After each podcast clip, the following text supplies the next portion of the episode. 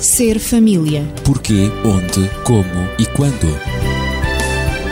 Ser família. Um espaço onde o ser e o ter são a questão.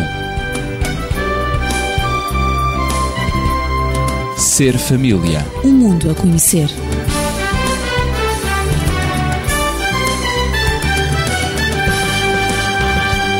Sem emoções, os seres humanos não existiriam nem subsistiriam. Foi a conclusão a que chegámos na passada semana. Este é o Ser Família. Eu dou-lhe as boas-vindas. Estou acompanhado de Hortelinda Gal, Natividade Lopes e João Cavaco. Eu sou o anfitrião Ezequiel Quintino e vamos falar sobre como gerir as emoções negativas no casal. E por isso vamos abordar tudo isto numa ótica de aconselhamento familiar, pedagogia e sociologia porque de facto confirmamos também a semana passada a existência de emoções positivas e negativas. E destacamos que as emoções são reações naturais, universais, que têm uma finalidade adaptativa, mas não obstante, quando demasiadamente intensas e ou frequentes, essas mesmas reações podem prejudicar-nos e até provocar alterações patológicas na nossa saúde. A gestão das emoções, ou melhor, da reação às emoções, é necessária ao equilíbrio psicofisiológico da pessoa. E coloco a questão já o que tem a ver, afinal, a lava do vulcão com a gestão das emoções negativas. Porque é necessário esclarecer quem nos está a ouvir que está aqui sobre a nossa mesa um pedaço de lava de vulcão dos Açores. Quem deseja falar sobre a lava do vulcão? O que é que isto tem a ver com as emoções? Tenho mesmo que ser eu, porque esta lava de vulcão eu trouxe-a dos Açores. De São Miguel, De São dito. Miguel, nos Açores. E, portanto, é uma recordação. E eu vi as lindas montanhas dos Açores e penso que por baixo do manto mais verdejante, mais calmo e florido da encosta ou do cume de uma linda montanha, e as montanhas eh, nos Açores são muito bonitas, está o mais violento e destruidor vulcão que, sem ser esperado, emite os seus gases e matérias vulcânicas, submergindo toda a beleza que naquele mesmo local existia antes. E o mesmo acontece também com as nossas emoções.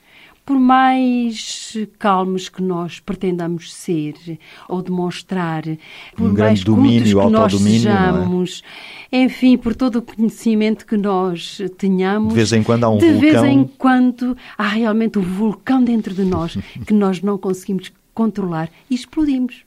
Por isso eu trouxe a lava do vulcão, porque realmente é preciso para controlar a lava, é muito difícil também para controlar as nossas emoções, nem sempre é fácil e às vezes não conseguimos mesmo. João, é verdade isto? de- É um desafio, É, não é? sim, senhor. É, sim, senhor. É isso então, é, plenamente de acordo. Saúde os nossos ouvintes e espero que eh, tenhamos aqui uma boa emissão e recepção para todos. Ora, eu sou descendente de uma açoriana, estive lá a viver eh, durante alguns anos e esta parte do território nacional é zona de eleição dos vulcões, sendo o último o dos Capelinhos na Ilha do Faial. O pior de tudo quando eh, se entra em plena erupção, são a lava, os terremotos, os gases ou os pós. Há um ditado entre os açorianos que durante estas convulsões da terra, o domínio é o da terra e não o do homem. Não vou ser tão perentório, porque aliás tem-se feito muitas descobertas em relação ao comportamento da terra e tem-se prevenido muitos cataclismos e evitado catástrofes ao se prevenirem as populações. Mas, no entanto, eu desde pequeno fui educado com as imagens dos capelinhos, mas só quando visitei as consequências dessa erupção é que eh, tive a noção, e também o museu que lá existe, não é? Sim, sim. Eh, É que nós sentimos a grandiosidade que deve ter sido aquela erupção. E não foi dos grandes. eh, Não. Mas, eh, mas aquilo que Mas mete um respeito. é? é, mete respeito. É, Sem dúvida. é, é respeitador. Não é de estranhar também que nestas zonas a religiosidade é muito grande, porque perante tal magnitude confia-se mais em Deus. Não estou a querer dizer que a crença se deva basear essencialmente num culto que resulte de um temor, mas é uma mensagem veiculada pela própria Bíblia que Deus também ajuda as pessoas que mais precisam dele nas suas aflições. Estou-me a lembrar, e por falar nisto de, das emoções negativas e, e dos vulcões, que durante a Idade Média as pessoas pensavam que as doenças eram castigos de Deus. E já que falamos em vulcões, também estou a pensar agora em doenças e os cataclismos que aparecem. E então na Idade Média julgavam-se, isto é um castigo de Deus. Até que surgiu um movimento que foi a Reforma, e, eu gostava só de abrir aqui um entre parênteses quando digo reforma. É, a reforma foi simplesmente isto, que às vezes as pessoas complicam e dizem que a reforma é isto. Não, a reforma foi simplesmente as pessoas uh, chegaram à conclusão que para compreender Deus seria necessário ler um, um, livro chamado Bíblia, que é, que é importante, por sua iniciativa e não confiar somente no que ouviam dizer, não é? E, e fechava aqui entre parênteses. Ora, voltando àquilo que eu estava a dizer, dá-se um salto qualitativo porque se concluiu que as desgraças não eram a vontade de Deus. E este até queria que o ser humano, nas suas capacidades, resolvessem os problemas. E ao pensar desta forma, o conhecimento dá um grande pulo, assim como a investigação, até os nossos dias. Hoje em dia está-se a questionar Deus neste campo de catástrofes, mas com outra perspectiva, que é de, de dizer que Ele não faz nada para resolver. Ora bem, todos estes raciocínios são errados porque o que Deus faz o homem não pode fazer, mas aquilo que o homem deve fazer é garantido que Deus não fará. Portanto, concluindo de tudo isto que eu, que eu me referi, posso dizer que o ser humano tenta dominar as erupções e catástrofes que a vida tem para conseguir viver com dignidade, mas isso só poderá começar a acontecer quando compreender que o verdadeiro significado e sentido em termos de valores afetivos, sociais, espirituais, políticos, familiares que nós abordamos aqui com mais ênfase, comunitários, ambientais, das várias realidades inóspitas que o cercam, é de alterar esses mesmos sentidos e significados na direção de melhorar a sua vida e dos seus semelhantes. Em suma, de gerir, portanto, todos estes, todos estes processos inerentes a estas situações.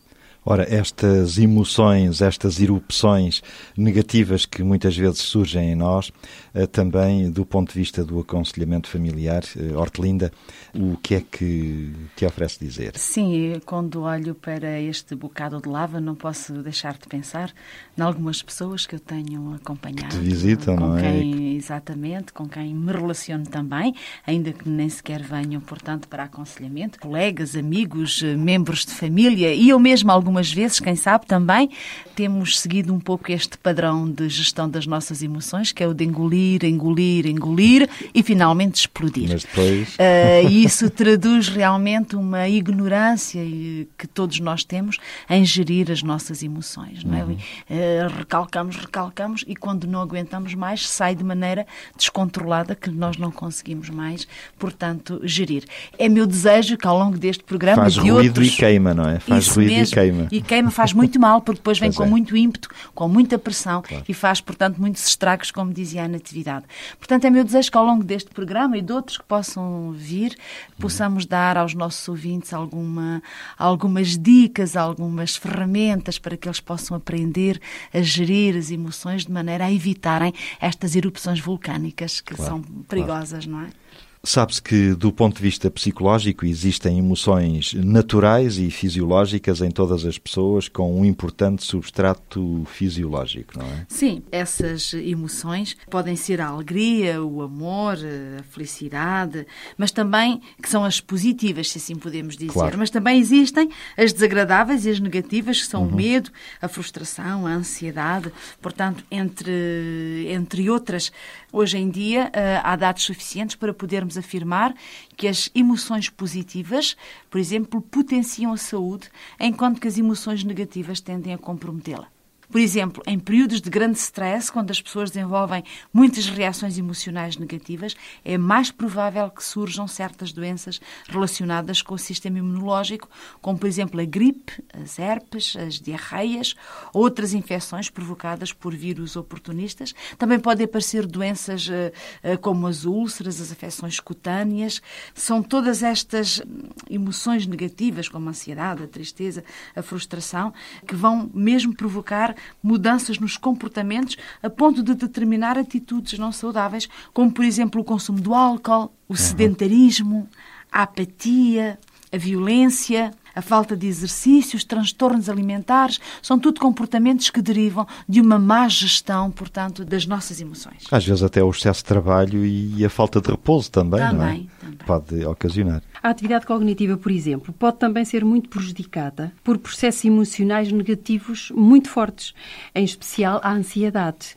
Eh, Eu refiro-me quando os alunos são submetidos a testes eh, ou outra forma de avaliação, isso acontece por vezes, eles dizem que Não se lembram, não é? Claro. Ficaram bloqueados. A ansiedade em extremo leva, portanto, a uma diminuição de rendimento escolar também, ou, ou então de rendimento intelectual. Mais reduzido, pois.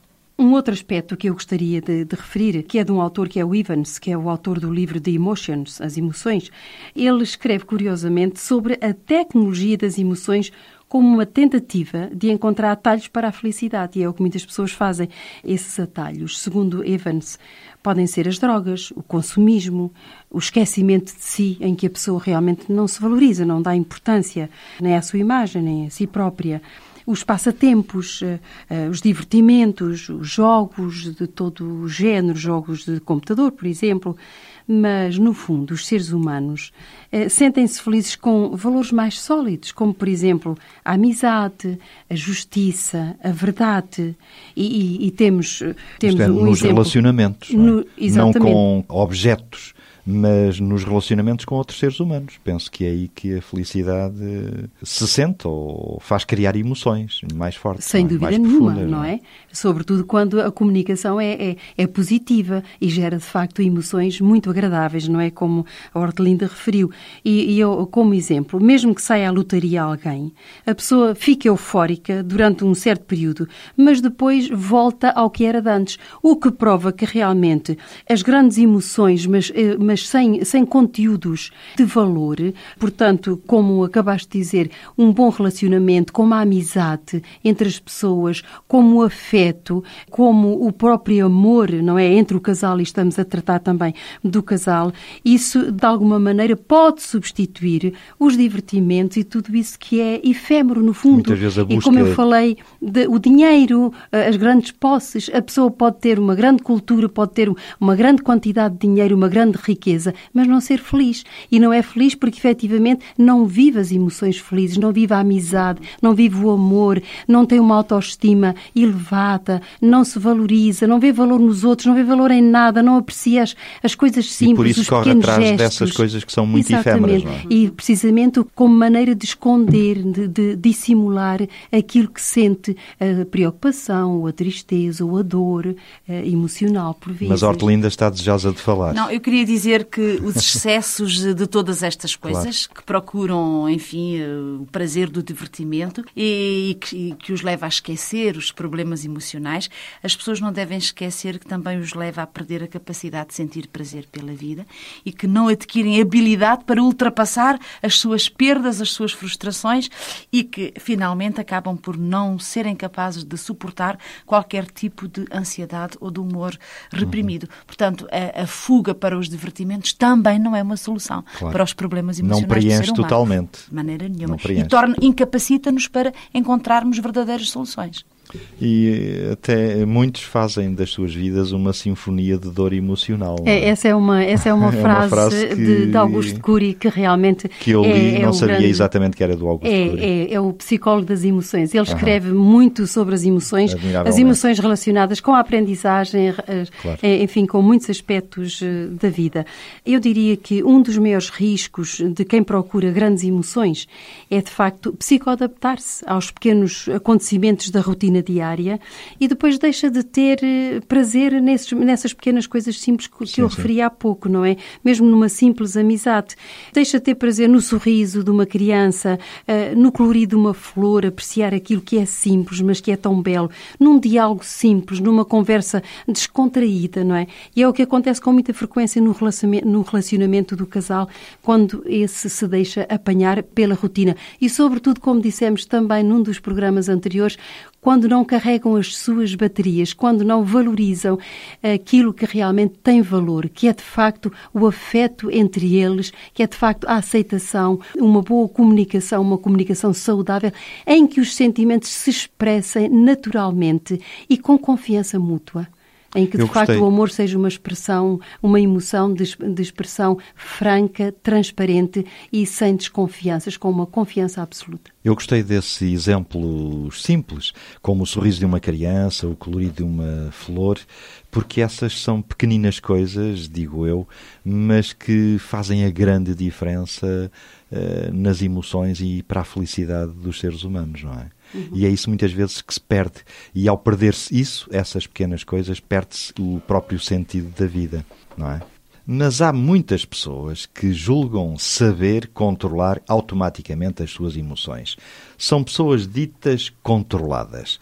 Mas será que existem estas pessoas? Sim, elas existem, pelo menos tentam, é? Claro. Mas as tentativas de se livrar ou dissimular as emoções negativas nem sempre têm êxito, ou podem Pois ter é. durante algum tempo, mas acabarão sempre por atingir o esquema do vulcão. Algumas pessoas que aparentam uma certa calma e tranquilidade podem estar a desenvolver uma alta reatividade fisiológica. São pessoas obrigadas, por vezes pelo papel social que desempenham ou por outras quaisquer razões, a dissimular sentimentos profundos. Mas isso não significa que não estão intimamente a experimentar tais emoções. Assim, podem dissimular a frustração, a ansiedade, o medo, a tristeza, por exemplo.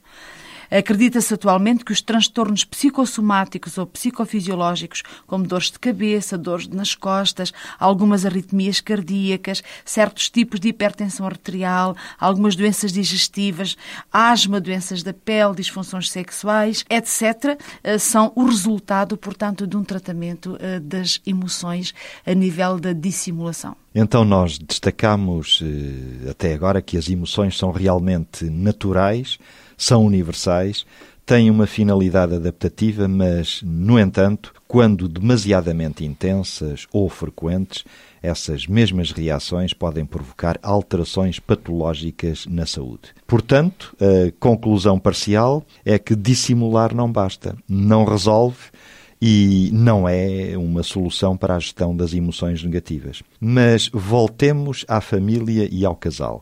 João, agora para finalizarmos provavelmente ou entrarmos na conclusão, afinal, como é possível gerir as emoções eh, na família? No programa passado falou-se acerca das emoções. Hoje, neste programa, não são as emoções vistas somente como motores, não é? Que fazem andar a vida das pessoas, dão um colorido a essa mesma vida, mas também são vistas como vulcões que entram em erupção se não forem bem geridos.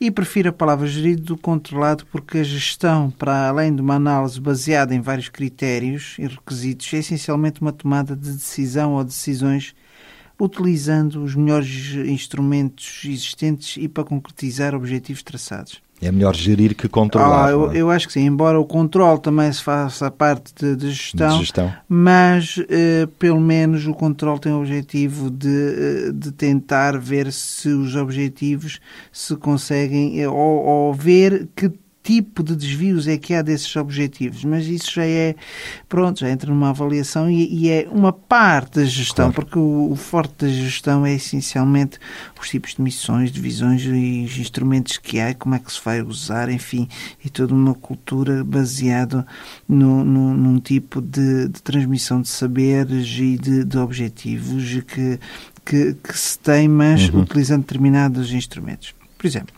eh, em relação à família, querem todos estar felizes uns com os outros. Este é um bom objetivo importante. É mas, evidente. ok, mas como combinar as necessidades de Como cada um é? contando com as necessidades de cada um, as suas expectativas, os seus valores, os seus significados, de modo a que se consiga uma família feliz. Portanto, as decisões a tomar neste ambiente de pessoas diferentes, mas que têm vontade de ser felizes. Não há fórmulas. Aqui não, não vamos entrar em fórmulas exatas, mas existem várias decisões que poderão ajudar as famílias. A primeira das quais consiste em saber que cada um dos elementos pode fazer pelos restantes, isto é, qual é o papel que deverá desempenhar em prol do outro. E então existem regras de comportamentos, principalmente nas tarefas diárias, como em relação às suas próprias necessidades, que deve- deverão ser interiorizadas. Outro aspecto é relacionado com as expectativas. O que todos esperam algo de todos, mas isto só será útil se todos conversarem, o que significa, portanto, não só as expectativas, a comunicação e a linguagem. Eu vou dar um exemplo. Suponha que os pais dão dinheiro aos filhos para suprir as suas necessidades. Isto é o que se espera dos pais para além dos seus deveres. Mas se isto for só assim, creio que tarde ou cedo o filho vai ver naquele pai um cofre de banco e não um pai. É claro. necessário que o pai compartilhe que tem em mente o que tem, portanto, o que é que quer em relação ao seu filho. Que ele fique de saúde, que cresça, que tenha bons resultados, que seja um bom cidadão. Mas isto não é, não é suficiente. Deveria dar a ideia ao filho de que o dinheiro também é algo escasso, que custa a ganhar, que tem valor, mas o que dá porque se sente feliz ao querer ver também a felicidade do seu filho. Isto é emoção deve colocar-se emoção no dinheiro. Ora, é que está, mas é valorizando, metal, oh, com frio. certeza, se não é frio, aquilo não tem valor, quer dizer, então, mas como é que é transmitido esse, esse valor, não é? É, há casos práticos, eu estou-me a lembrar uma vez que deixei o, o sabonete dentro da, do lavatório, e o meu pai disse, olha, estás a ver aqui este sabonete, está aqui a apanhar água, isto é dinheiro que está, que está a ser, e aquilo ficou. Isto são pequenos exemplos, claro. na verdade, das emoções em termos de regras e expectativas que interessa, portanto, falar e comunicar ali ao, às crianças e mesmo entre o esposo e, e marido. Claro. Mas também há que contar com as diferenças dos objetivos ou expectativas e daí surgem os conflitos. Os conflitos surgem porquê? Porque tem inerente um, uma avaliação errada ou então valores diferentes, ou simplesmente o domínio de um elemento em relação ao outro. E aqui é trágico. Há um familiar que serve da maior parte dos casos do seu poder com base nas suas capacidades para constranger um determinado comportamento. Ah, por exemplo, veja o caso de muitos pais em relação às esposas e aos filhos, que pelo facto de trabalharem e ganharem dinheiro, portanto, serem eles os únicos, exigem comportamentos menos dignos dos seus familiares. Aqui a melhor solução para este conjunto de, de emoções é tentar chamar a atenção familiar através de instituições existentes como outras famílias, igrejas, colegas de profissão, assistência social, conselheiros matrimoniais ou até o Ministério da Justiça, para que aquilo que, que essas organizações acham de mal se possa modificar eh, nos comportamentos. Não nos esqueçamos que as instituições também prezam a felicidade das pessoas, que para elas é um bem. Isso é um valor para a sociedade, tentar preservar através delas. Agora, o erro é isolar-se, não é? Nos conflitos. Porque pode parecer vergonha, mas também mas também, eu, eu, eu frisava isto, também não é contar eh, assim a boca aberta, não é? Há que saber a quem é que se vai contar, porque não são todos os que compreendem estas situações difíceis. Então, dentro destas três decisões importantes para gerir bem as emoções de família, vou, portanto, resumir, construir relacionamentos baseados em normas, regras e hábitos, criar expectativas adequadas e tomar decisões durante o conflito de não se isolar, mas de comunicar de forma prudente com outras instituições ou pessoas ou amigos. Para terminar, referia que há outras situações sociais que não se enquadram nestes modelos, mas que passam por mudanças e muitas vezes por rupturas. O princípio, o valor mais alto que se associa às relações sociais na família para que ela seja feliz, deveria ser o prazer de se dar e receber na procura da felicidade do outro, que também corresponde com dádivas e recebimentos, isto é, baseado no valor da reciprocidade. Então temos de concluir e vamos fazê-lo com a promessa de que estaremos de volta na próxima semana para, ainda no âmbito da comunicação entre o casal, começarmos a abordar a resolução de alguns conflitos que são gerados pela maneira, por vezes incorreta ou descuidada, como cada um de nós lida com o outro, cônjuge ou não. E será a prevenção dos conflitos. Estiveram consigo Hortelinda Gal, Natividade Lopes, João Cavaco e Esquiel Quintino. O nosso telefone 219 106 310.